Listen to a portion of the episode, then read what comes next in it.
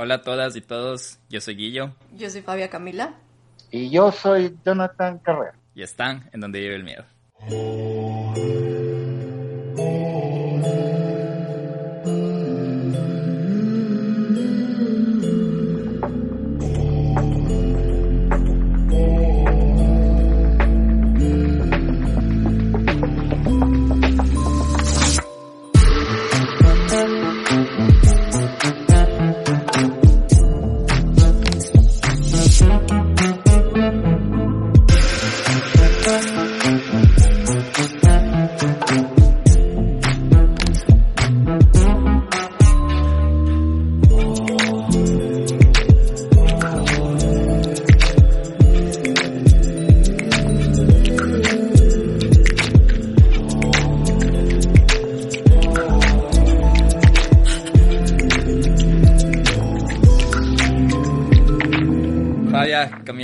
Capítulo 50 y tenemos un invitadísimo de lujo. Tenemos un invitado mega especial. La verdad yo estoy súper emocionada, súper contenta. Primero porque estamos grabando juntos por primera vez, estamos en la misma sala. Y porque nuestro invitado del día de hoy creo que es un icono, no, no creo, estoy segura que es un icono de la crónica roja y la criminalística del Ecuador. Entonces, eh, quiero que le demos la bienvenida a Jonathan Carrera. Jonathan, qué gusto tenerle aquí. Gracias a ustedes por invitarme. Es un honor que sea parte en realidad de nuestro capítulo 50, es el episodio... Lo veníamos planeando, no sabíamos a quién invitar, para ser súper honestos, pero después dijimos como no, necesitamos a una figura icónica, necesitamos a alguien que represente lo que es el crimen y la crónica roja. Eh, Jonathan también le cuento que no solo nos escucha en Ecuador, sino en otras partes de Sudamérica. Entonces, para los que, yo sé que Jonathan en Ecuador no necesita ni siquiera una presentación, pero para la gente que no ha escuchado de Jonathan antes, él es un periodista y, diga, y Jonathan, me corrige si me equivoco, pero tiene alrededor de 25 años de trayectoria y es el periodista más conocido en Ecuador en el tema de periodismo de Crónica Roja. Entonces, eh, es un honor para nosotros poder tenerles acá donde vive el miedo. Eh, la gente de donde vive el miedo, nosotros les decimos del Miedo Gang, he estado muy emocionado y súper pendiente estos días para, para hacerle preguntas y todo el tema, pero eh, sí, queremos conversar con ustedes. Este es un tema de conversación. a veces nos dejamos llevar, hacemos entre estas, en estas historias del crimen, a veces con Fabia nos toca como que bajarnos un poco porque a veces hasta lo mezclamos un poco con comedia, lo hacemos como que más digerible y por el mismo hecho de querer hacerlo más digerible, a veces perdemos la empatía, entre comillas. Pero eso, Jonathan, entonces eh, empezamos, no sé cómo, cómo sería la mejor manera de empezar este capítulo. Yo quisiera, la verdad, yo tengo, yo tengo muchísima curiosidad y quisiera saber cómo fue, porque, a ver, creo, yo considero que la crónica roja es como este género mágico en medio de todo lo que abarca el periodismo como tal. Y lo que yo creo y he escuchado, porque una, mi tía es, es periodista, ella es periodista en Teleamazonas, ella lo que me cuenta es que básicamente la diferencia es que las noticias cuentan un hecho y las crónicas lo que hacen es contar una historia. Y para contar una historia uno tiene que ser llamativo y uno tiene que tener una narrativa y una, una elocuencia súper amplia. Entonces quiero saber cómo Jonathan Carrera llega a la Crónica Roja, cómo es su, su inmersión en este mundo tan amplio. A ver, yo les cuento. Eh, tengo creo que cerca de 25 o 30 años, no lo sé, la verdad no, no, no, no cuento los tiempos, no, no cuento los periplos. Eh, trabajé en, el diario El Extra, inicié en El Extra, después pasé a TC Televisión, después de TC Televisión a Canela Televisión, después de Canela a RTS, después de RTS también a nuevamente a, TC Televisión, ahora estoy en RTU, eh, regresé después a TC de nuevo, ahora estoy en RTU, he hecho radio, he estado en radio, tengo un programa que se llama Cuenta conmigo y siete años en Radio América, y cosas así, ¿no? Pero yo suelo decir que soy un encontrado del periodismo, es decir, yo yo no estudié para periodismo, o sea, no, yo no tengo ningún título. Yo soy bachiller de la República del Ecuador, nada más, pare de contar. Por ahí he estudiado economía, he estudiado derecho, he estudiado ciencias de la educación. No he terminado ninguna de las carreras que he seguido, porque, eh, soy sincero, por vago y borracho, es la verdad.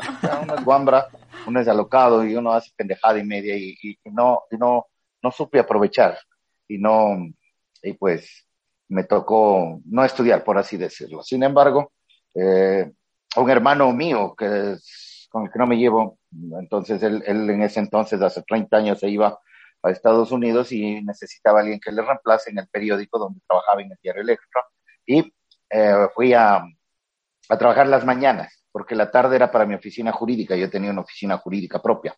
Entonces, pasó los 15 días, 20 días y ya dijo que ya no regresaba. Entonces yo hablé con el director en ese entonces del periódico Máximo García y dijo, Jonathan, nos gusta cómo escribe. Eh, quisiera, quisiéramos hacerle una oferta para que se quede de largo. Entonces uno decía, ah, ¿qué hago? ¿Mi oficina jurídica o esto? Dije, puedo concatenar ambas cosas, pero la vida da vueltas y la vida va avanzando y me quedé en esto de contar historias. Me quedé contándole historias a la gente, eh, narrándole cosas a la gente, viendo las cosas que sucedían, porque un hecho criminal, un hecho delictivo, pues a uno siempre le deja, eh, le deja un mal sabor de angustia, amargura, pensamientos disímiles que uno empieza a tener alrededor de un hecho delictivo, de un hecho de, crónica roja, por así decirlo. Entonces, eh, uno tiene que aprender a ver lo que otros no ven. Yo creo que el periodista de Crónica Roja, eh, he tenido la oportunidad de dirigir varios medios, las personas que han trabajado para mí tienen que tener esa, esa empatía con el medio que les rodea y perder, perder muchas veces el miedo que se tiene cuando se llega a una cobertura para ver un cadáver, dos cadáveres, tres, diez desmembrados, decapitados, etcétera, etcétera. Entonces, tiene que, la, la persona tiene que generar esa empatía para poder ver a su entorno, las cosas que te cuenta el entorno o sea, ¿por qué no escribir? Yo lo he hecho alguna vez, escribir, eh, escribir sobre la piedra. ¿Por qué no utilizar figuras literarias para eh, empoderar a hechos, objetos inanimados? Entonces, alguna vez me dijeron que estaba loco porque yo, yo conté el sufrimiento y el dolor de una piedra que fue utilizada para asesinar a una persona. Le rompieron la cabeza a piedrazos y la piedra estaba bañada de sangre y estaba a un lado del cadáver. Entonces me llamó muchísimo la atención y yo me imaginé que era la piedra. Y yo dije, chuta, soy la piedra, estoy siendo utilizada para, para, matar, para asesinar. Y, narré. Y, se me ocurrió y dije, ¿por qué no? ¿Quién dice que, el, quién dice que la, la poesía, la literatura le hicieron daño al periodismo? Yo creo que es todo lo contrario. Enriquecieron al periodismo. ¿Por qué no decir quizás la voluntad única que recibí del orbe es la de ver muy claro mi propia pequeñez, el ocaso de mi alma, ni una mirada absorbe, ni una mejilla fresca baña de palidez. Yo no tengo Pegaso, voy cansado al exilio y no cantaré nunca la dicha de vivir. Quizás eso decía Juan allá en el horizonte en Toctiuco, al sur de Quito, y decidió colgar en un bosque para siempre sus últimos temores. ¿Por qué no poner esas primeras frases que son, si no me equivoco, esa es de, de, de Arturo Borja, eh, uno de los poetas de la generación decapitada. ¿Por qué no poner frases de Vallejo, de Borja, de, de Rimbaud, de Baudelaire? Eh, hay una frase de, Lorca que la ha utilizado mucho, el sol se desangre en amarillo, es una frase espectacular de, de Lorca. Entonces eh, la ha utilizado y la ha puesto. ¿Por qué no poner Homo sum puto en una, en, en una crónica? Hombre soy, nada del humano me es ajeno, decía Terencio, por eso nos importa qué es lo que está sucediendo en Tokiuco, en, San Juan o alguna cosa, y, vas narrando alrededor. Si me han dicho, no, está loco, ¿cómo va a poner frases en latín? Que vaya la gente y lea, que vaya y que aprenda, que coja, que escuche, que, que, que, que empiece a, generar esa, esa curiosidad. ¿Por qué no poner? O sea, la pregunta no es por qué pone, la pregunta es por qué no poner deberíamos poner, todo el mundo debería ser. ¿Acaso José Martí no escribió uno de los poemas más bellos del padre suizo? De un suizo que ahogó a sus tres hijos en un, en un pozo de agua. Y, el, y, el, y este poema, El Padre Suizo, publicado en, el periódico de Nueva York, en cuando José Martí era periodista. Entonces es, es, es, bellísimo ese poema porque en cierta forma le mitifica y le glorifica al padre que tiene que asesinar a sus propios hijos para que no mueran de hambre porque no tenían dinero para para comer y para alimentarse. Entonces ese padre se convierte a los ojos de José Martí en, un héroe que con ese dolor en el alma, con ese dolor en el cuerpo, en el alma, en el espíritu, tiene que asesinar a sus hijos para que no padezcan y no desfallezcan de hambre y luego él también se quita la vida. O sea, es el, poema El Padre Suizo de José Martí es eh, simplemente hermoso y es de un hecho de crónica roja. Claro, lo que, lo que yo estoy entendiendo es que usted logró verle el lado artístico y poético a la muerte, ¿no? Porque básicamente es contar un hecho trágico, contar un hecho que comúnmente para el común de los humanos es un, un, suceso, digamos, no sé, escalofriante, ponerlo en algo, en palabras bellas, en palabras que la gente lo lea y, y le cause curiosidad por el hecho también de, de, cómo se lo está contando. Es una, es una perspectiva diferente a los sucesos que, que son trágicos. Puede ser. Puede ser, porque a, lo mejor es la, es la forma en la que uno está acostumbrado a, escribir métricamente desde que estaba en el colegio. Me gradué en colegio de curas, ahora soy totalmente ateo. Ya no creo en un ser superior que guíe mi destino desde hace varios años, ya sería un par de décadas, pero me crié en un colegio católico y me enseñaron a leer, me enseñaron a escribir. Es decir, eh, uno cuenta con los dedos, ¿no? Quizás la voluntad única que preside el oro verdaderamente por pequeñez 14 es un verso alejandrino y uno sabe que el verso alejandrino tiene 14 sílabas que tiene que rimar la primera con la tercera estrofa, la segunda con la cuarta. Entonces uno, uno se fue acostumbrando a, hacer eso.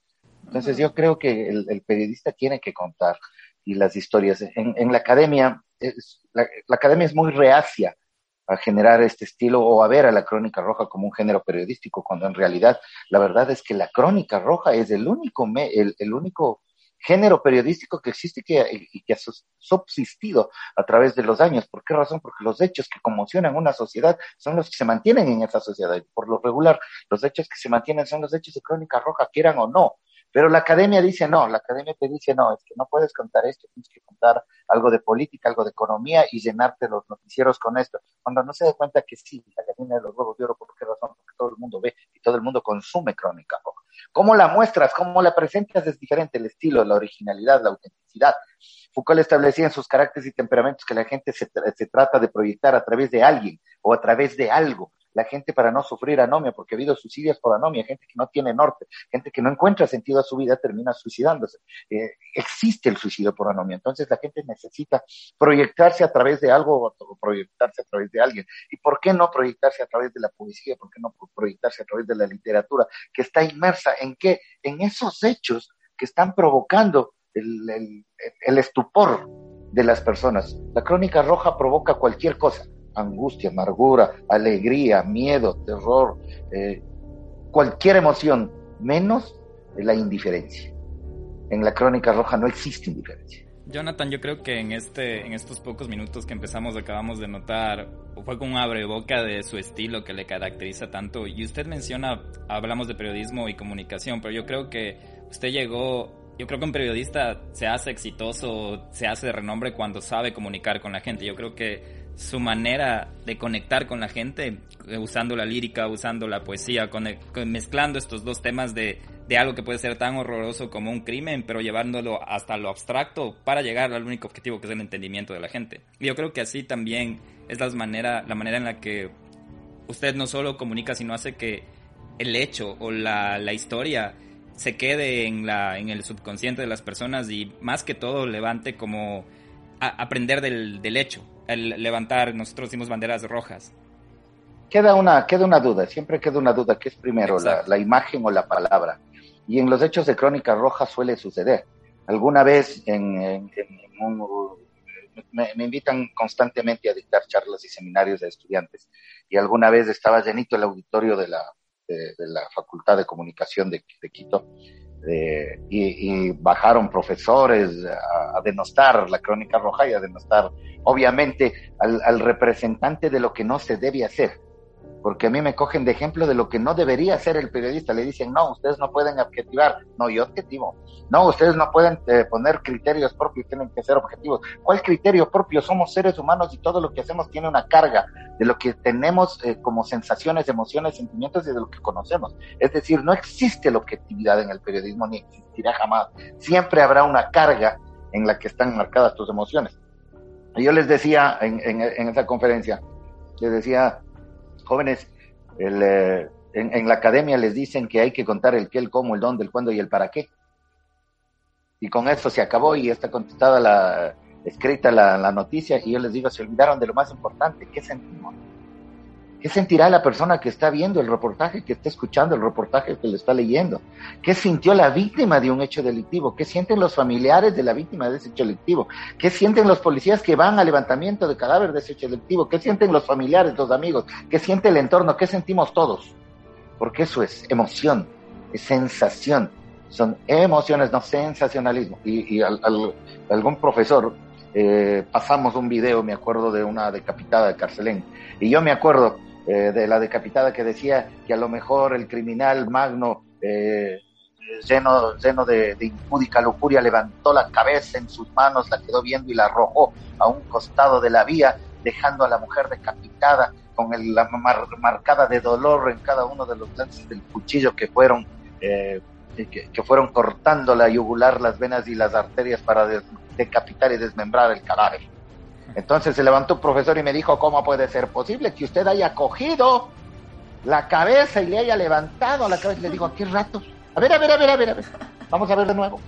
Vamos a ver de nuevo. Vean de nuevo el reportaje. Y vieron de nuevo el reportaje y no, nosotros estábamos atrás, a media, a media cuadra del, de la escena del crimen que estaba cerrada, pues con, con las cintas de seguridad que pone la policía. Entonces la gente dice, bueno, ¿qué fue primero? ¿La palabra o la imagen? O sea, la, gente escuchó el reportaje y la gente, la, la gente entendió en el reportaje que a lo mejor el reportero levantó la cabeza y no, a ningún rato. Entonces, ¿qué pasó ahí? Fue primero la palabra antes que la imagen. En otras ocasiones es al revés. Sí, porque se van, eh, se fusionan. Es una simbiosis lo que muestras y lo, y, lo que vas narrando y contando. Claro. En una historia para periódico, obviamente tienes 2.000, 3.500 caracteres en las que vas narrando la historia. Pero, ¿qué es lo que me decía, por ejemplo, Máximo García? Yo, nunca escribo igual. A veces empiezo desde el final. O sea, son estilos nada más. Lo tiene ese estilo también lo tuvo Gabriel García cuando escribió Crónica de una muerte anunciada. Empezó por el final, por el muerto. Y algunas veces yo también cojo y digo así, apareció el cadáver en tal lado, tal sitio, tal, tal.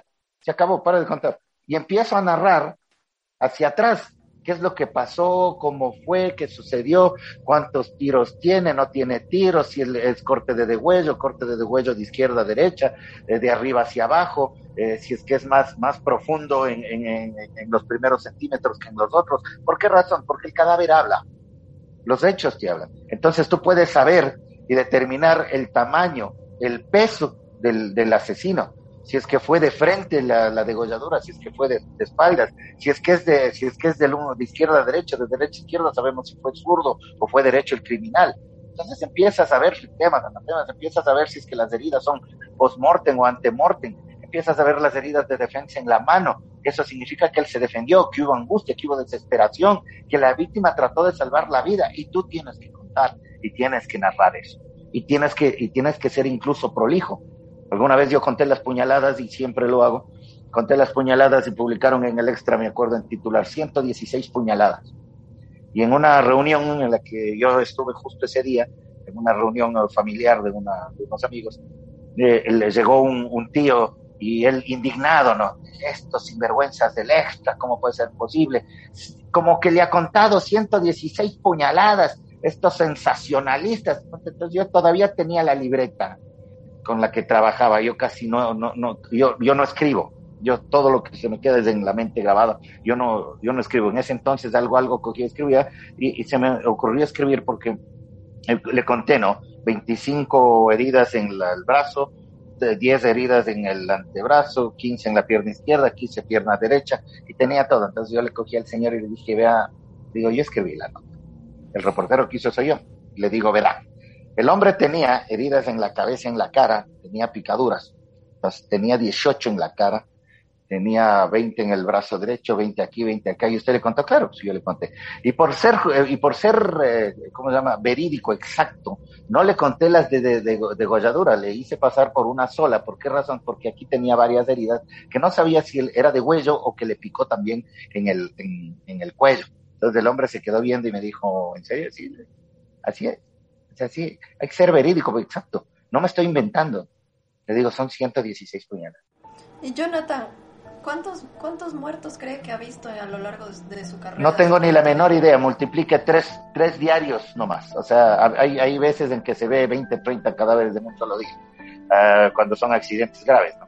Pero multiplique 30 años por tres diarios, nada más. No lo sé.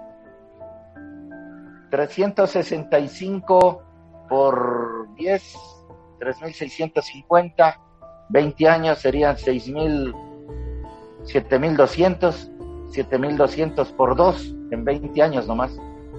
Estamos hablando, ¿cuánto? ¿Unos 14 mil, 15 mil cadáveres? no lo sé, de pronto. Cada cadáver tiene una historia diferente, cada suicidio es diferente, cada, cada, quien cuenta su forma de vivir, su forma de morir. El ser humano busca trascender, la trascendencia es la única búsqueda del ser humano, por eso se inventaron las religiones, porque como no sabemos qué hay más allá de la muerte, entonces toca buscarlo lo, que hay más allá. Ese, misterio, esa vida después de la muerte que te ofrecen las religiones es el consuelo para las almas y para los espíritus. Cuando tú entiendes que no hay nada después de la muerte y que puede haber algo misterioso, extraño, eso es chicos, obviamente. Puedo creer en el espíritu, puedo creer en el alma, pero no creo en un ser superior que guíe mi destino, no creo que exista el, el, el cielo, no creo que exista el purgatorio. Y si no existe el cielo ni el purgatorio, tampoco puede existir el infierno. Pero me parece que es mucho más interesante el infierno por entretenido y le prefiero al diablo antes que a Dios porque prefiero las cosas que sean diferentes y no la hipocresía de la falsa bondad. Qué interesante. Si es que creyera en Dios, ¿no? Porque nos dijo... Si es que creyera en Dios, porque ya no creo, ¿no? Ya, ya las cosas han pasado. Me crié en el, estudié en el Colegio San Gabriel de Quito y, la, la, fea, la dolorosa es indudable en todos los gabrielinos. Hasta el día de hoy yo voy a la capilla de la dolorosa del colegio y me siento en la capilla, veo el cuadro y, me, abstrae, me siento bien, no profeso. Entonces me dicen, no, no, es que tú sí profesas porque vienes acá y te sientes bien. Claro, pues aquí pasé mi niñez, aquí pasé mi adolescencia, aquí me hice hombre, aquí aprendí a leer, aquí aprendí a estudiar. Entonces estoy aquí y eso no significa que yo esté profesando algo. Es, es un sitio que me llena de paz un sitio donde yo era feliz porque era indocumentado, como decía Miguel clandestino en chino, feliz e indocumentado. No tenía mayores problemas. Mis problemas era pasar matemáticas, pasar literatura, leer dos libros, tres libros y que me pongan 18, 19 para poder pasar la, al siguiente año y nada más. esas eran las preocupaciones. En cambio, ya cuando, cuando sales a la vida real, cuando sales al mundo, te tienes que dar cuenta que tienes que mantener mujer, hijos, tienes que producir y el sistema te va absorbiendo. Y no, y no es que, y no es que sucumbes al sistema, porque tienes que mantenerte por encima del sistema, tienes que vencerle al sistema, claro. Nosotros éramos guambras revolucionarios del Colegio San Gabriel que siendo del Opus Dei, siendo, eh, no, el Opus Dei es otra, son jesuitas. Entonces eh, los jesuitas eran peor que el Opus Dei, que el escriba de Balaguer, era peor, obviamente. Pero eh, fui de TFP, de Presión Familia y Propiedad, fundé, fundé el Grupo Convenientes Populares, he estado en la extrema izquierda y he estado en la extrema derecha, políticamente hablando y, mi búsqueda siempre ha sido la búsqueda del ser humano. ¿Cómo entiendes al ser humano si no es a través de lo que sufre, lo que siente? Y del, y, del, hecho, del hecho más puntual que marca la vida de un ser humano, es la muerte.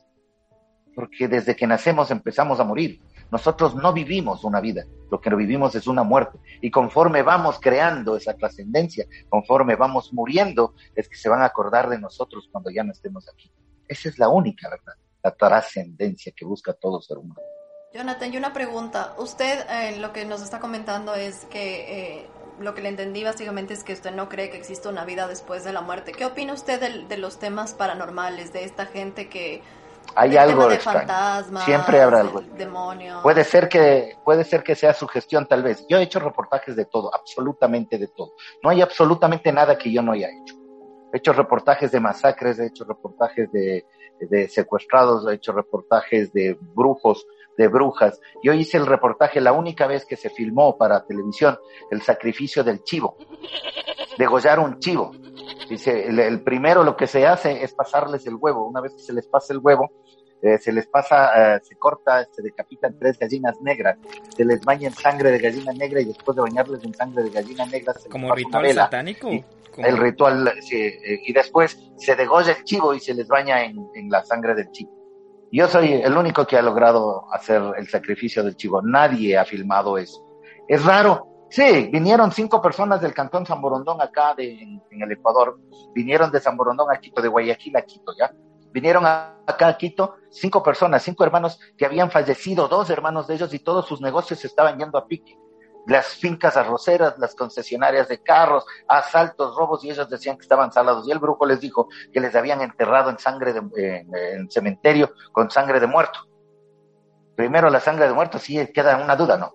Sangre de muerto. Entonces dice, sí, o sea, que la magia negra es así, el rito satánico es así, que les habían enterrado con sangre de muerto en algún cementerio, y decían que el, el máximo ritual, que es el sacrificio del chivo, tenía que liberar, y la sangre se libera con sangre la muerte se libera con muerte.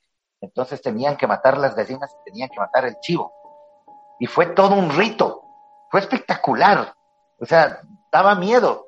Pero por supuesto, y la parafernalia que utilizaba, les puso primero túnicas negras, luego túnicas blancas, ya cuando estaban limpios. O sea, les, les, hizo hasta baños litúrgicos y rezaba, Padre nuestro, Virgen Santa María, Santa María Madre de Dios, y rezaba y, les envolvía en la sangre, la gallina, las plumas, la sangre del chivo después, el, hueco cavado en, el bosque, donde metió al final los huevos, metió eh, las gallinas, metió el chivo, metieron eh, los, ¿cómo se llama? las, las túnicas que, que les mandaron a hacer. Veinte días después regresaron y 20 días después me llamó el, brujo y me dijo, Jonathan, venga, y vienen acá. Vinieron a traerles regalos, aparte no sé cuánto les habrá cobrado, ¿no?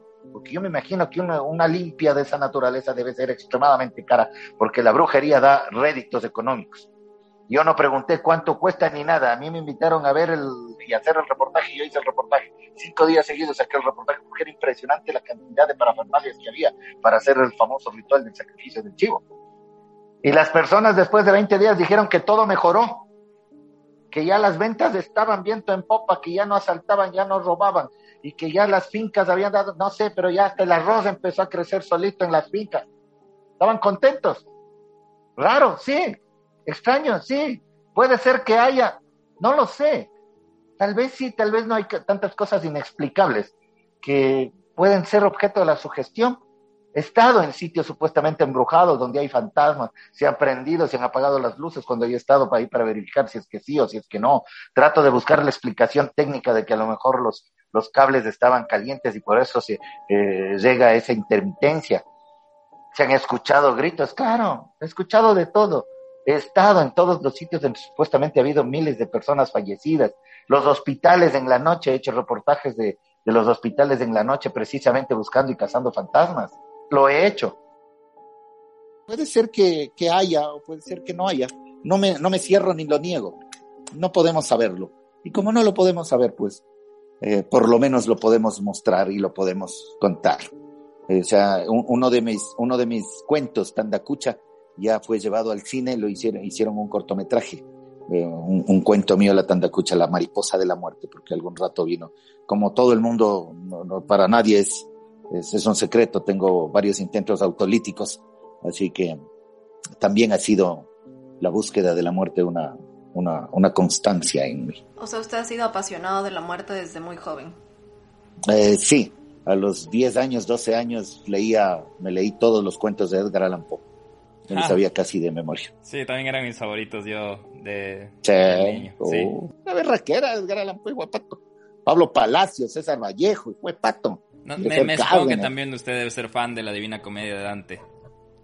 Eh, me gusta mucho, ¿no? Rafael, a mí, ¿cómo es, ¿cómo es, la famosa frase que hasta ahora no tiene y no existe traducción, ¿no? Rafael, a mí, a Meche, se llama Saptani. Esa es la, la, frase que está al inicio del, de la novena puerta del infierno.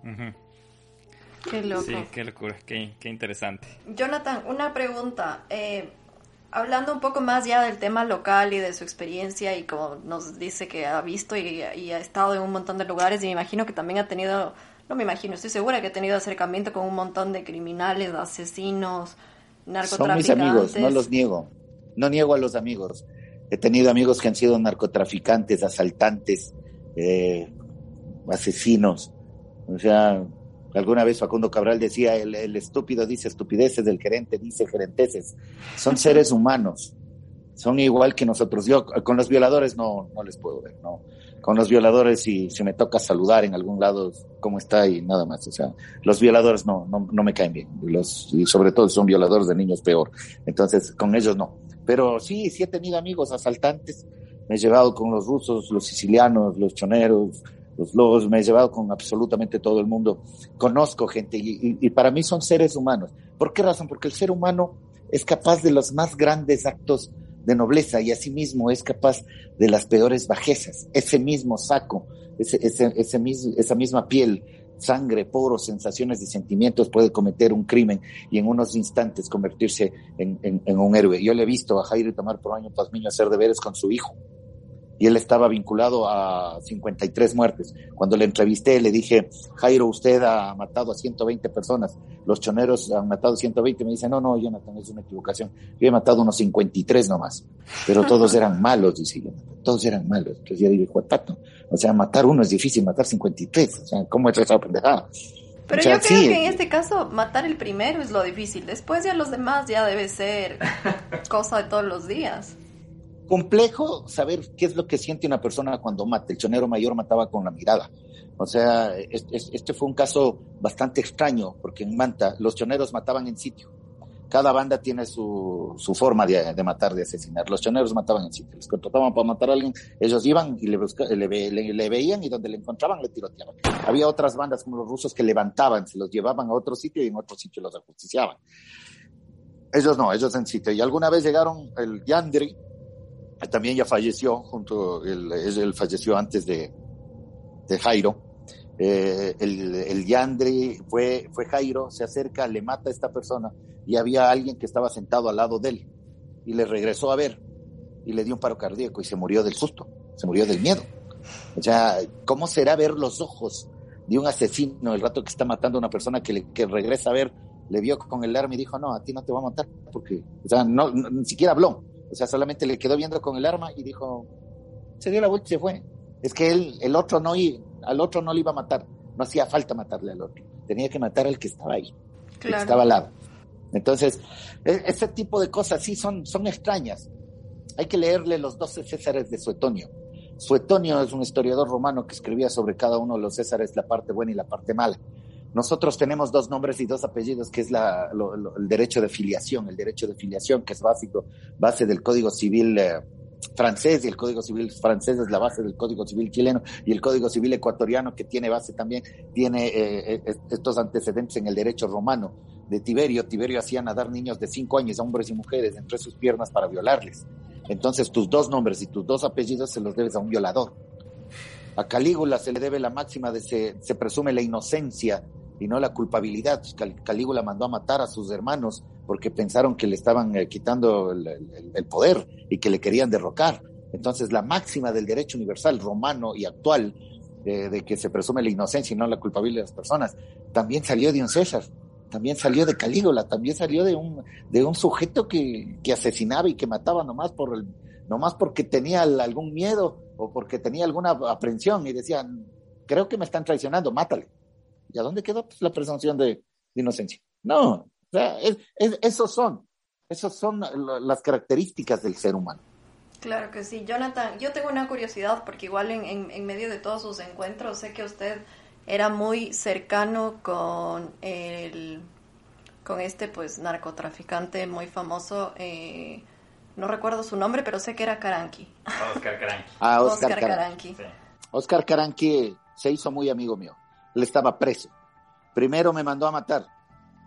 Primero, le mandó, a matar a usted. Eso quería que nos cuentes cómo fue, cómo, fue su historia con él, cómo lo conoció, qué percepción tuvo usted de él como persona y cómo fue ese encuentro. Es un, ser humano como cualquier otro. Eh, yo hacía muchos reportajes y, en, varios reportajes aparecía mucho la figura de Oscar Caranqui enviando, enviando droga en pallets a Holanda, eh, asomaba él, él ya estaba detenido en el penal García Moreno, en el pabellón A, en máxima seguridad, y eh, hubo un niño sicario de 12 años que tenía una lista para asesinar jueces, fiscales, y entre esos eh, jefes de jefes de, unidades policiales, y en esa lista también estaba yo. Entonces dijeron, esa nota y ahora. no, te vamos a dar protección me puedo matar en cualquier lado. Llegó una, una noche, llegaron al canal donde yo trabajaba y en ese entonces llegaron tres señoras y cogieron y pidieron hablar conmigo, les eh, eh, nos pusimos a conversar en una sala de reuniones y me dijeron todo lo que había hecho desde, desde las 7 de la mañana que salí de mi casa. Era, usted salió de su casa ubicada en talado a las 7, a las siete y media se fue a talado, a las 8 a talado, a las 8 vino acá, a las 8 así, todo. Me dieron mi itinerario. Le dije, ah, racho. Le digo, sí, sí, sí, sí. Una persona quiere hablar con usted. Me pasaron el teléfono y era Oscar Caranqui. Soy Oscar Caranqui, déjeme en paz. Yo estoy, yo no soy narcotraficante, usted ya mucho me toca. Y como se da cuenta, yo puedo llegar y tener acceso a toda su familia. Le digo, yo también sé dónde queda su familia, pues si su familia vive acá en tal calle, usted tiene esto aquí, esto acá, y el man me dijo, ¿cómo? Usted también es un hombre muy informado. Le digo, no, no soy informado, le digo, pero si usted me dice cómo, dónde estoy yo, yo también le puedo decir dónde está usted y su familia. Sin moverse un pelo, sin nervios, sin, sin moverse claro, un pelo. No, sí, es que ya, ya me lleva con todo el mundo. Deme la entrevista. Ya, pues venga. Al día siguiente fui al penal. en el penal García Moreno había que, para entrar al pabellón A, había que pedir con 15 días antes ponerse en una lista para que sea aprobado. No, a mí me aprobaron en 5 minutos. O sea, era Oscar Carán, que tenía un poder impresionante. Así que ingresé con una cámara partida en pedazos, una cámara de gorra, la pila en una, la gorra en otra, la lente en otra. Y con estas tres señoras entramos ahí, me acuerdo. Yo sí me entró una especie de, pucha, uno, uno es valiente hasta cierto punto. Entonces ahí al jefe de guías le dije, hermano, no te separes de mí. No te separes de mí, le dije, hermano, ten la bondad, porque no, este salvaje me bota del tercer piso, porque él estaba en el tercer piso en una celda. Y en el pabellón A estaban todos los narcotraficantes a los cuales yo había hecho alguna vez un reportaje narcotraficantes, asaltantes, estafadores. Estaba el cura Flores, estaba Reyes, estaba el, estaba el, eh, ¿cómo se llama? El, que fue gobernador de, de Puerto Viejo, de Manabí, César Fernández. O sea, estaban todos los que yo alguna vez había hecho reportajes en exclusiva y capturas de ellos. Entonces, usted tenía un montón de amigos ahí. Un montón de amigos, enemigos, no sé, pero de ahí cogí eso, ve mucha Oscar Caranqui era una persona que tenía las, las manos muy bien arregladas, las uñas muy bien arregladas, pintadas obviamente con, con, con, con esa cosa blanca ¿no? que se ponen las mujeres. Eh, eh, las, las, uñas arregladas, escuchaba música clásica, tenía una carámbula de oro bendecida por el Papa Juan Pablo II, que la entregó en Bogotá cuando le trajeron le entregó un policía y le regaló a ese policía 10 mil dólares por hacerle el favor de traérsela a Caquito una vez que él ya esté, esté en una cárcel capitalina, ¿no? Entonces el man le pagó 10 mil dólares porque era algo que era muy personal para él. Él tenía su carámbula, su rosario, un rosario, la carámbula es un rosario de oro, bendecida por el Papa Juan Pablo II. O sea, no era cualquiera Oscar Carán, que era un hombre extremadamente inteligente, frío, calculador. Ahí él me dijo, vea Jonathan, yo mi fortuna la he hecho con las manillas con estas manillas que valen 50 centavos, yo iba a España y en España las vendía a 15 dólares. Calcule, pues, de 50 centavos a 15 dólares, ¿cuánto me gano? Entonces, si yo llevo en una caja pequeña mil manillas, ahí está la plata. Así hice mi fortuna. Y todos estos policías piensan que yo soy narcotraficante, es mentira, que sí, que no. O sea, Oscar Carenqui era una figura bastante rara. Solía llamarme a la madrugada y decía, Jonathan, sé que está pegándose los tragos de ahí con su pan en tal lado. Ya le mando ahorita una caja de Buchanan, que yo sé que a usted le gusta el Buchanan. Sí, sí, le digo muchas gracias, pero deje nomás. No, ¿cómo cree? Deje nomás. O sea, de que yo llego a aceptarle algo. Hable serio. ¿Se imagina? Me llamó un día a las 7 de la mañana, me dice, Jonathan, estoy celebrando aquí mi cumpleaños, estamos con unas tecnocumbieras aquí en el penal, súbase. ¿Se imaginan yo tomándome fotos dentro del penal, cantando canciones y bebiendo whisky? Cantando colegiala. Ocha, no, es que había ese, había ese tipo de cosas, eran súper, súper, súper cosas extrañas. Entonces sí, yo, yo me he llevado con todo el mundo, o sea, 24 veces me han querido matar. Y, y, dos veces hay, hay informes en fiscalía con interceptación de llamadas. Fui blanco operativo de las FARC. O sea, de todo ha habido en mi vida. ¿Y, ¿Y cómo se enteró que era blanco operativo? Porque hay informes secretos y hay informes reservados y se me dio custodia policial y tuvieron que sacar a mi familia, cambiarme de una casa a otra. Y después de 15 días eh, se acercaron personas con acento colombiano, donde la mamá de mi primera hija, y le dijeron, dígale al licenciado que no se ande cambiando de gana de casa, cuando le queramos dar, le damos donde sea. Así de simple es esto. Y después cogieron me dijeron, porque yo había hecho algunas cosas bastante interesantes eh, estuve, yo conozco dónde quedan los archivos secretos de la DIPOL y de la DIJÍN, sitios a donde se, se entra con, eh, viéndole la, el iris del ojo, eh, revisan el carro si es que hay explosivos, no hay explosivos, sitios extremadamente secretos, el subsuelo donde cogieron y sacaron todos los archivos. Me dijeron, ¿de quién quiere el archivo? Quiero el archivo de Uriel, de Lisímaco y del Culán. Se sabía a lo que iban para hacer un reportaje ¿cómo usted, logró tener acceso a estos archivos? Porque no creo que sean archivos a los que le dan acceso a cualquier periodista. No, se da acceso a nadie.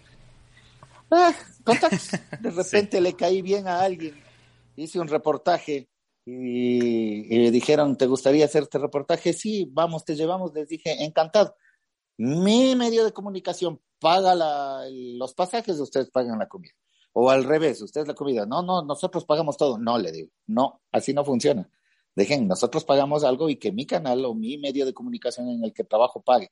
¿Por qué razón? Porque no quiero tener compromisos de que ah, nosotros te estamos llevando con gastos pagados. No, no, no, no.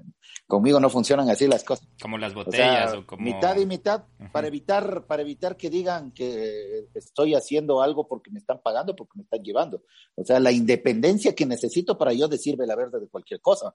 Entonces, Siempre, siempre he propendido a que me dejen hacer las cosas como yo quiero, de la manera que yo quiero y contar las historias de la forma en la que yo quiero contar, sin presiones. A mí me llaman, me dicen, vete, vamos a llevar. Yo fui a Puerto Quetzal con la DEA, fui a Puerto Quetzal con la CIA, con el servicio secreto. he hecho un montón de cosas en mi vida. Y lo principal es tratar de, de, contar, de contar las cosas. O sea, tengo documentos que son considerados secretos, reservados hasta ahora las compras a Rinetex en la época del conflicto. O sea, tengo cosas que me dijo un amigo, me dijo, en 15 años me voy a vivir a Francia. Ahí, ahí sacarás.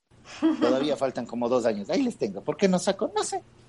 Por ahí justo, justo iba a preguntar yo algo así, como que si Jonathan tiene secretos o algo que, que, que, mira, ahí está, ahí estamos viendo todo, todo lo secreto. Justo está sellado. A las personas que nos están escuchando, yo sé que no pueden ver esto, pero Jonathan nos acaba de mostrar como unos tipos de expedientes secretos con un sello y todo que dice secreto.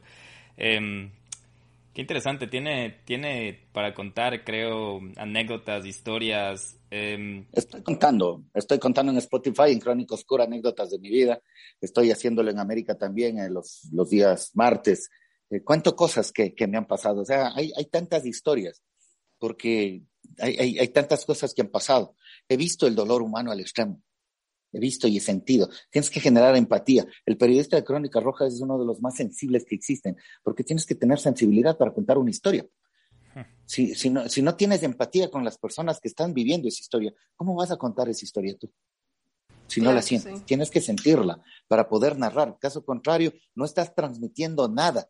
El verbo es comunicar, pero si no logras comunicar angustia, dolor, amargura, entonces no estás comunicando nada, has fallado como periodista, has fallado como contador de historias. También me pregunto, ¿usted es periodista? No, yo cuento historias. Yo soy simplemente eso, un contador de historias, nada más, que ha tenido la oportunidad de conocer gente, ha tenido la oportunidad de conocer esas historias y las cuento. Entonces creo que no me he ganado tantos enemigos como, como para que me, me maten, pero pero sí ha habido cualquier cantidad de amenazas, ¿no? O sea, son como 24. El justiciero de Manta, Lister Saltos, los rusos, los choneros, Jairo Itamar, el teniente España, JL, Jorge Luis, o sea, cualquier cantidad de personas. Que a la final, que a la final después son amigos y saludo con ellos y he saludado y hola, ¿qué tal? ¿Cómo está? ¿Cómo le va? Sí, qué gusto, qué chévere. Y ya. No juzgo, no puedo juzgar. pero sí les puedo decir, no maten Digo, vean, ya, ya saltaron, no maten. ¿Para qué matan? Le digo, déjenle vivo. O sea, el, el, gato Mendoza, estoy escribiendo la historia del gato Mendoza. El gato Mendoza es un criminal, un asesino que se chupaba la sangre de los muertos porque no le persigan las almas. Entonces, cuando mataba a alguien en un asalto, cogía con dos dedos y, probaba la sangre del fallecido. Él ya pagó su, su, condena a la, a la sociedad. Salió ya de prisión, está libre de todos los, ya está libre de todos los juicios. Pero él, ah, con la esposa, con la doña Isabel, hacían cuentas y él decía que había pasado 20 años en prisión, entre esas idas y salidas. Iba, entraba, salía, iba, entraba un año, dos años, salía, iba, entraba un año, salía. O sea, él, el hombre de los 60 años que tiene, 20, ha pasado en cárceles. Intermitentemente. Y él, y él cuenta, y él cuenta historias, él cuenta cosas, uno, uno sabe, el, el desmembrado del penal, que yo me acuerdo fui a ese levantamiento de cadáver que nunca, nunca asomó la, la cabeza, pero sí asomó el torso y las piernas que habían puesto por un lío pasional al interior del penal por un homosexual que era el, enamorado. Y, como ya tuvo un nuevo novio y regresó preso el, antiguo enamorado, le mataron por celos y le sacaron en fundas los cadáveres. Y él, y, recuerdo haber yo cubierto esa información. Y él me dice, yo estaba ahí, pues, yo estaba en la cancha de boli cuando le mataron a él y él me contó detalles para aumentar esa historia, que yo sabía algo, pero no sabía los detalles del interior tampoco. Pues. Y ahí sí cogí y bañé una sola historia y armé la historia del famoso, de, este famoso destazado del penal. Que hay muertos en el penal, cualquier cantidad. que mediado para que, que mediado en, motines carcelarios, claro, he mediado. Eso quería preguntarle justamente que pues, con todos los sucesos, con lo que está pasando últimamente en las cárceles, es igual que usted en Twitter sube y postea alguna información gráfica también, pero he visto que es como rayada porque hay cosas que también me imagino que por, por políticas de las redes le podrían dar de baja o así usted comparte como los los cadáveres, no hay cómo, cosas, Es que no hay, no, hay cómo poner. Pues, o sea, por ejemplo, hay los videos de cómo patean las siete cabezas del, último masacre de ayer en, en, Eso quería preguntarle justamente cómo, cómo, qué opina usted al respecto, por qué cree que sucede esto y más o menos qué información nos puede dar de como crónica roja de lo que está pasando. La, la exacerbación de la violencia al interior de los centros carcelarios es por el control de las pandillas, por delitos comunes, por el secuestro, la extorsión que hay dentro de prisión, porque dentro de prisión te secuestran. Parece ilógico, pero le secuestran. Le cogen, le llevan de una celda a otra y de ahí no le sacan hasta que la familia pague. Así funciona. Hay extorsiones, sí, hay bandas extorsionadoras. Estamos hablando de que las cárceles entregan un millón de dólares mensuales, por lo menos, en, en, en, en, este tipo de delitos conexos de narcotráfico, eh, el ingreso de celulares, el ingreso de sustancias prohibidas al interior de los centros carcelarios. Entonces, obviamente esa platita les conviene. No creo que estén atrás los, uh, los grandes carteles de la droga, el cartel Jalisco Nueva Generación, el cartel de Sonora, eh, eh, no creo, el de Sinaloa, no, no creo. ¿Por qué razón? Porque yo, a mí me da la impresión de que el cartel de Sinaloa está interesado en coronar una o dos toneladas en Turquía o en España o en Bélgica, eh, que a, razón de 75 mil el kilo serían 75 mil el kilo en una tonelada, mil kilos, 75 mil millones de dólares, un, un, un, un coronar un, cargamento. Entonces, a ellos les interesa coronar el cargamento, no estar cachueleando un millón de dólares en una cárcel. O sea, no, no, no, no tiene lógica en mi forma de pensar. Y he tenido la oportunidad de entrevistar recién nomás, hace unos, unos días, eh, a una criminalística mexicana. Y ella decía, en las cárceles de México no hay masacre. En las cárceles de México no desmembran, no matan. O sea, los carteles matan afuera, no adentro. Entonces, aquí lo que hay es una exacerbación de la violencia y ve. Y nuestro delincuente criollo ve, coge, aprende y ve las películas y, empieza esa violencia a generarse por el, eh, por, por, el rencor que se tienen al interior del centro. O sea, es toda una pelea no interna. Agua. Peleas internas porque no hay agua, no hay comida. Entonces, si tú tienes un, un, interno, un jefe de banda, es lujosa, ¿no? Me pasaron, eh, me pasaron un, eh, me, me, me hicieron ver un video de, del departamento que tenía eh, JL antes de, antes de salir de prisión y ser asesinado. Hasta ahora nadie lo ocupa. Pues súper chévere, súper bacano, ¿no? Tiene todos los lujos al interior de la cárcel. O sea, eso, sigue sucediendo. yo, pensé que en la nueva, que en la nueva cárcel, desde que los movieron a la Taconga, no. Por favor. La, la, gente dice, yo he publicado, la gente dice cómo es que dentro de las cárceles hay instalaciones de todo ingresan las cosas con orden, yo, yo tengo los oficios, yo publiqué, dice, autorizado el ingreso de un taladro, autorizado el ingreso de 50 metros de alambre, autorizado el ingreso de esto, de este otro, de este otro, de este otro. Ahí están pues las cosas que ingresan para las instalaciones lujosas que tienen al interior, que dicen, ¿cómo puede ser posible? Se hacen los que descubren una, una pared pintadita, bien arregladita, donde estaba el cable, de, el cable del internet, pero bien acomodadito ¿Cómo es que tienen esto? ¿Cómo? Está pues el oficio donde el director autoriza el ingreso de, herramientas y el ingreso de, de, este tipo de insumos para la, la chova, para el techo, la pintura, para armar bonito, o sea, todo ingresa. No, vienen a descubrir el agua tibia. Me imagino que igual en este tipo de en estas masacres que vieron y en estos amotinamientos también hay mucha gente que me imagino no tiene nada que ver y terminó mal parado y asesinado. Tal vez sí, tal vez no. O sea, se cobran odios y se cobran venganzas personales en medio de un motín. Eso es indudable, ¿no? En un motín carcelario, todos contra todos. Eh, sociológicamente se dice que la percepción intelectual o la capacidad intelectual de una persona en medio de un motín se reduce casi al 8 o 9%, es decir, no razona, no piensa. Lo que hace es matar y asesinar y punto, nada más. Entonces, eh, habrá gente inocente, pero por supuesto, me imagino que sí. También sale el, el, tema de sobrevivir, ¿no? De sobrevivencia, entonces ahí es Pero por supuesto. Eh, Jonathan, antes de ir a la parte de, las preguntas de nuestros oyentes, quería yo aprovechar la, mm, oportunidad de estar aquí con usted. Y es que nosotros eh, leemos mucho de casos criminalísticos tanto del mundo como de Ecuador. Y me gustaría su percepción acerca del periodismo en criminal, el periodismo en criminalística en Ecuador, porque es muy difícil encontrar al detalle de cosas que han pasado aquí en el país. Y desde el nombre, por ejemplo, desde que si yo quiero saber el nombre completo del asesino, no se puede saber el nombre del asesino. Lo que no pasa en Estados Unidos cuando hay un caso en, de asesinos es como que dice, el asesino fue Jonathan Carrera tal, tal, de tal lugar, tal edad, tal esto. Aquí en Ecuador es muy... Eh, en Ecuador, quiero decir, hay mucha privacidad hasta para el mismo delincuente. Hay mucha privacidad en la parte de la investigación hay, hay, una suerte, hay una suerte de censura en las identidades. Exacto.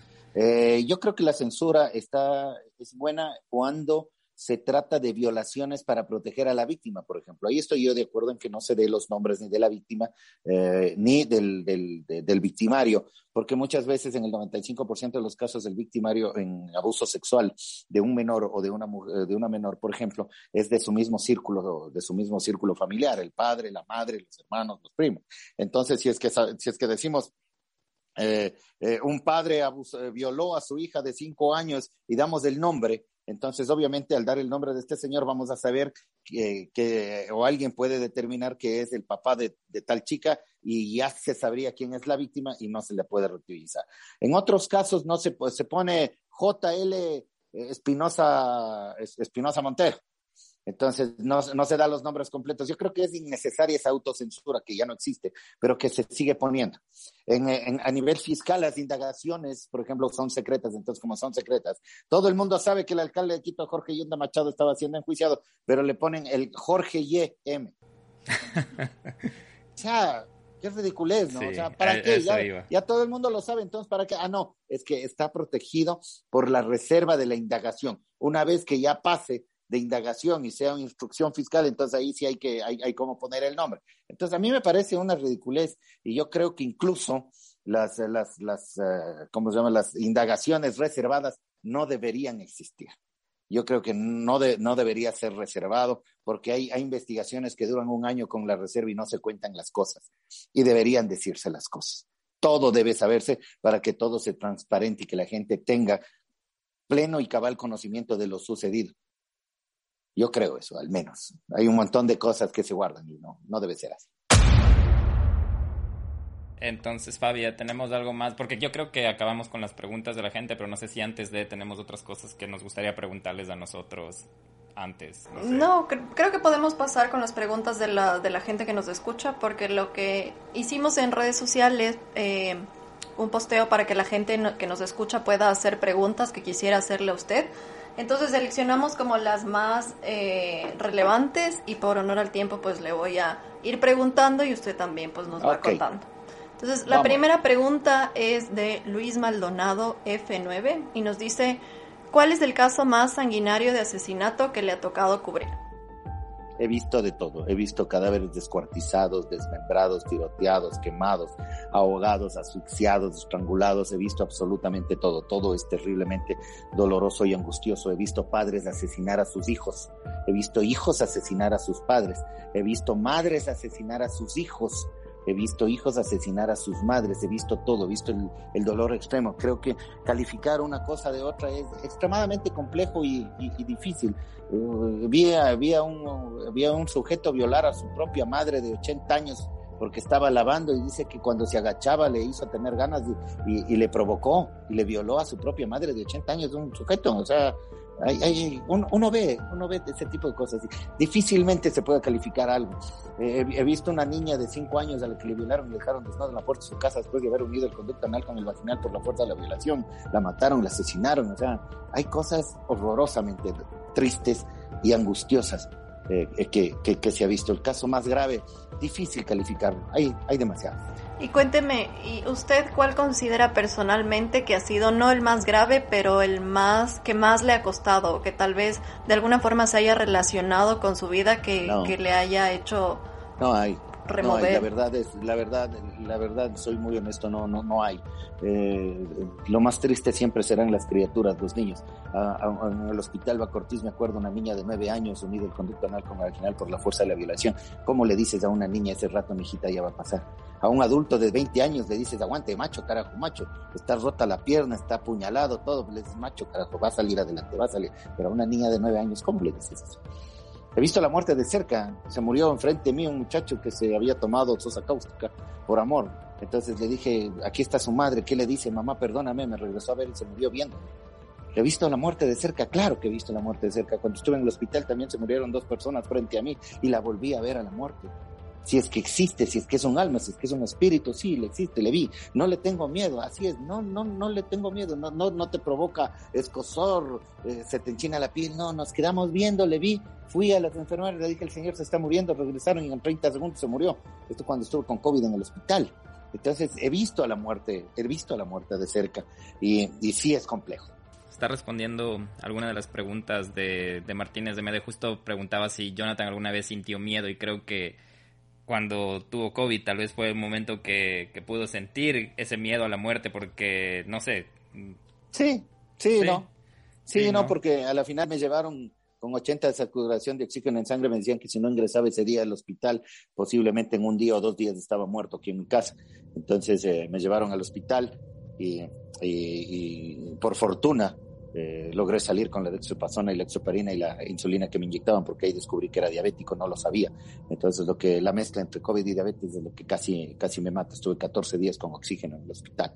Entonces, sí, vi, vi la muerte, sentí se me fueron las lágrimas, sí, todo, todo, el, todo el, sistema nervioso central estaba afectado porque el COVID te afecta. Entonces sí, me quebré y me dicen, ¿cómo se quebró usted? Pues si usted ha visto muertos, usted ha hecho lo que no ha hecho nadie, ¿cómo es posible que Jonathan Carrera se haya quebrado? Sí, me quebré. Le dije a mi hermana el rato que me iba, le dije, pórtate bien porque a lo mejor no vuelvo. A mi hija de Estados Unidos, a mi hija de aquí, también les dije, cuídense mucho, tal vez, tal vez no, tal vez no salga al hospital. Los tres primeros días fueron angustiosos, los cuatro primeros días ya mejoraba ya el cuarto día ya pude comer algo. Entonces fui, fui mejorando, esa es, la verdad, pero en realidad obviamente si, si está afectado todo, todo tu sistema nervioso central, pues obviamente estás también depresivo. Normal, creo que le, le di una explicación, le di una explicación física y biológica a algo que era emocional para tratar de yo mismo levantarme de esta necesidad que a veces tengo de estar cerca de la muerte, porque siempre, siempre he querido que me llegue de frente y decirle, hola, ¿cómo estás? Hace tiempo te esperaba, ¿por qué has tardado tanto?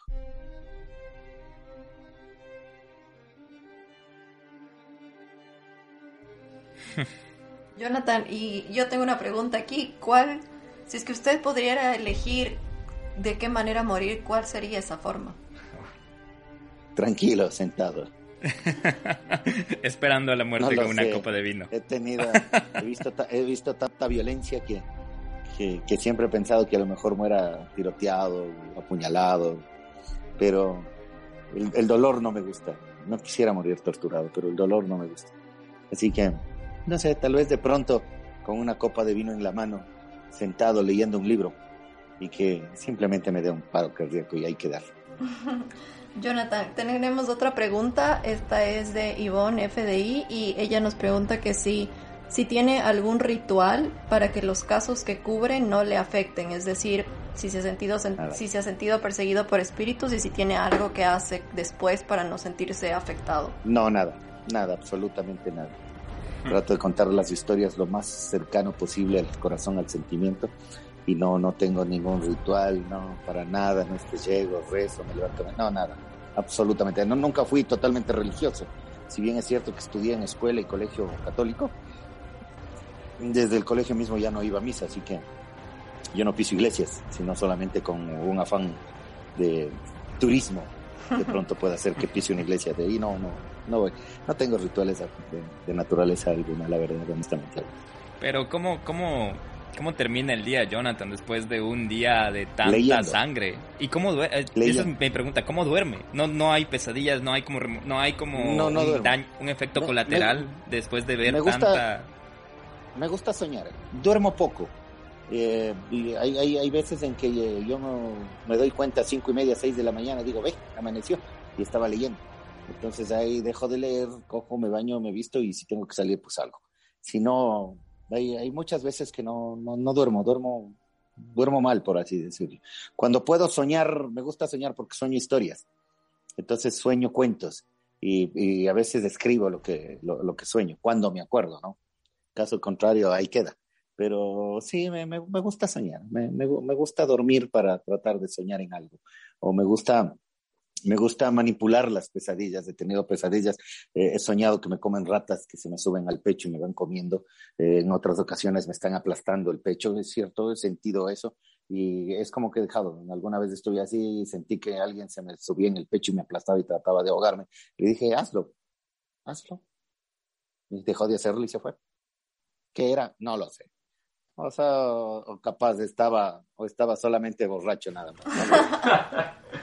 Jonathan, yo tengo una pregunta. ¿Cómo sabe usted que tiene material para una buena para una buena crónica roja? ¿Por el número de muertos? ¿Por el número de, no, porque eh, eh, no necesariamente. Eh, es cierto, ¿no? Es indudable. Si mueren 20 personas, el titular de todos los periódicos, de todas las televisoras va a ser el, el, el, accidente más grave, donde hay 20 muertos, y no el accidente donde solo hay uno, ¿no? O sea, no hay a dónde correr. ¿Cómo buscas cómo buscas la historia, cómo, cuentas la historia, cómo narras la historia a partir de algo, un indicio, un vínculo, alguna cosa que te llame la atención y que tú puedas narrar y explotar y, partir de eso para poder narrar una historia. O sea, por ejemplo, eh, cuando trabajaba en el periódico El Extra, cuando recién empezaba, eh, fuimos a un levantamiento de cadáver y resulta que el levantamiento de cadáver era de un indigente. Y se murió, entonces decían, es un indigente, no cuenta historia. O sea, se murió chumado ahí en medio de los matorrales se murió el chumadito ahí en la quebrada y yo le veo al perrito del chumado que estaba ahí al lado del cadáver. En ese entonces no había ambulancia de la morgue, se ponía los cadáveres en una camioneta, me acuerdo. Entonces le subieron el cadáver a la camioneta y el perrito se puso atrás de la camioneta y el perrito quería subirse a la camioneta porque se, se quería ir con su amigo, pues se quería ir con su dueño, se quería ir con la persona que le había cuidado, que le había querido. Entonces yo al fotógrafo le digo, tómele las fotos al perro. Me dice, no, no, que tómele las fotos al perro, tenga la bondad. Le digo, tómele las fotos al perro, hágame caso. Le tomaron las fotos al perro y escribió una historia del dolor que sentía el perro porque había muerto su mejor amigo. ¿No es una historia? Claro no cuenta historia el, indigente. Claro que cuenta una historia. Todos merecemos que se cuenten nuestras historias. Y esta vez la historia era del perro que había perdido a su mejor amigo porque había fallecido. Y el perro siguió a la camioneta apenas media cuadra porque ya la camioneta aceleró y se fue y se quedó solo el perro, se quedó sin su amigo. ¿No había una historia? Claro que había una historia y había que contarla. Qué interesante, al inicio usted decía que el ser humano busca trascender y en la manera en la que cuenta sus historias usted les ayuda también a trascender a algunas personas. Es muy posible que el periodista de Crónica Roja tenga una profunda connotación espiritual, por lo que usted acaba de decir. Trascienden las personas a través de qué?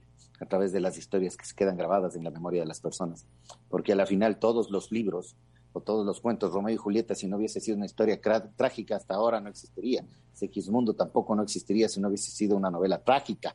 Entonces todas las tragedias son las que han durado y han perdurado. Sí, claro que sí. Y la última pregunta es, ¿qué tanto de detective tiene un periodista de Crónica Roja?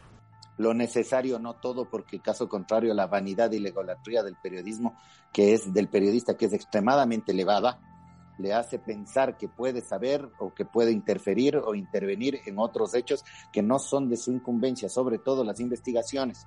Porque a veces el periodista cuando no sabe algo, entonces coge y dice, Mucha, le cogieron y le mataron de, varias puñaladas cuando a lo mejor no tenía sino solamente heridas de defensa y lo que tenía era dos tiros. Y se equivoca. ¿Por qué? Porque parecía que era una, una, herida de bala, parecía que era una herida de puñal y él coge y suelta las cosas sin saber, sin haber investigado, chequeado bien las cosas. Entonces eso hay que tratar de evitarlo. Pero es, un problema en muchos periodistas porque el ego y la vanidad del periodista es extremadamente alta. Todavía hay personas que creen que porque tienen un micrófono en la mano o una grabadora en la mano, la gente les tiene que rendir pleitesía y no se dan cuenta que el rato que ya salen del sitio del, del, o del suceso o del medio donde trabajan, ya no les regresan a ver los coroneles, los capitanes, los ministros, los subsecretarios, porque el periodista se envanece con la ilusión del poder, porque está cerca de las personas que sí ejercen el poder Y hay periodistas que todavía dicen, me bajé un ministro, y yo le quiero decir, me bajé un ministro, este pobre su vida ha, estado en algún sitio de poder como para que diga, me bajé el ministro. Ah, es que mi investigación hice que me comiera el ministro. No, no, no va por ahí, no funciona así. Pero hay que tratar de, controlar ese, ese monstruo del ego y de la vanidad del, del periodista. Claro que sí. Jonathan, en honor al tiempo, eh, no sé si quiere despedirse de, sus fans con un mensaje final. Yo quiero decirle a la gente que nos escucha eh, que le pueden escuchar las historias si es que quieren saber más historias de Jonathan Carrera en Spotify. También tiene su, su, su perfil donde se llama Crónica Oscura. Crónica Oscura, correcto. Lo pueden escuchar. Vamos a poner en nuestras redes también un, link para que puedan ir a oh, escuchar de primera mano y agradecerle infinitamente por su tiempo, de verdad, por, por todas sus, sus, experiencias, la forma en la que muy abierto nos, nos quiso acompañar en este episodio que es muy especial para nosotros y no sé si tiene un mensaje final para dejarle a la gente. Traten de ser auténticos, traten de ser originales, todas las cosas que hagan, háganlas porque las sienten y porque presienten que lo que van a hacer les va a ayudar a trascender la originalidad del estilo es lo que marca la diferencia entre las personas. Las personas buscan eso, las personas buscan alguien que les enseñe a trascender. Y ustedes, a través de las historias que hagan, ustedes, a través de las personas que entrevisten, ustedes, a través de sí mismos, en sus hogares, con sus familias, con las personas que están a su lado, traten de verles y traten de sentirlas para que se den cuenta que son seres humanos igual que ustedes. Y esos seres humanos les pueden ayudar cada vez a ser mejores personas también a ustedes.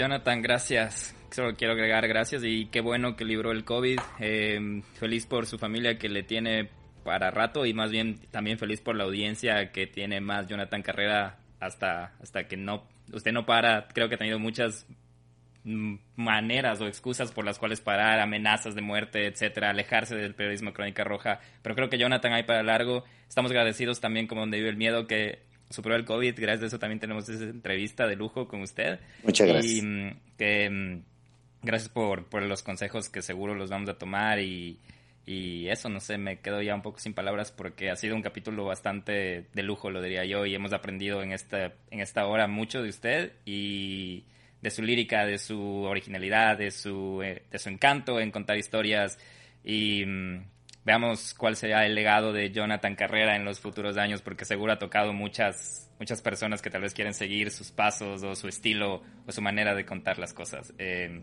eso de mi parte. Les agradecemos un montón a la gente que escuchó este capítulo. Eh, ya saben que si quieren comentar qué les pareció el capítulo, pueden seguirnos en arroba donde vive el miedo, mandarnos sus historias en donde vive el miedo podcast arroba gmail.com. Antes de despedirnos, Fabia, ¿agregamos algo más?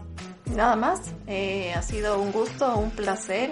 Y si es que tienen más preguntas o si es que quieren escuchar más nuevamente, van a tener toda la información en redes sociales para entrar al podcast de Jonathan Carrera también y escuchar sus historias. Eso sería todo, muchísimas gracias.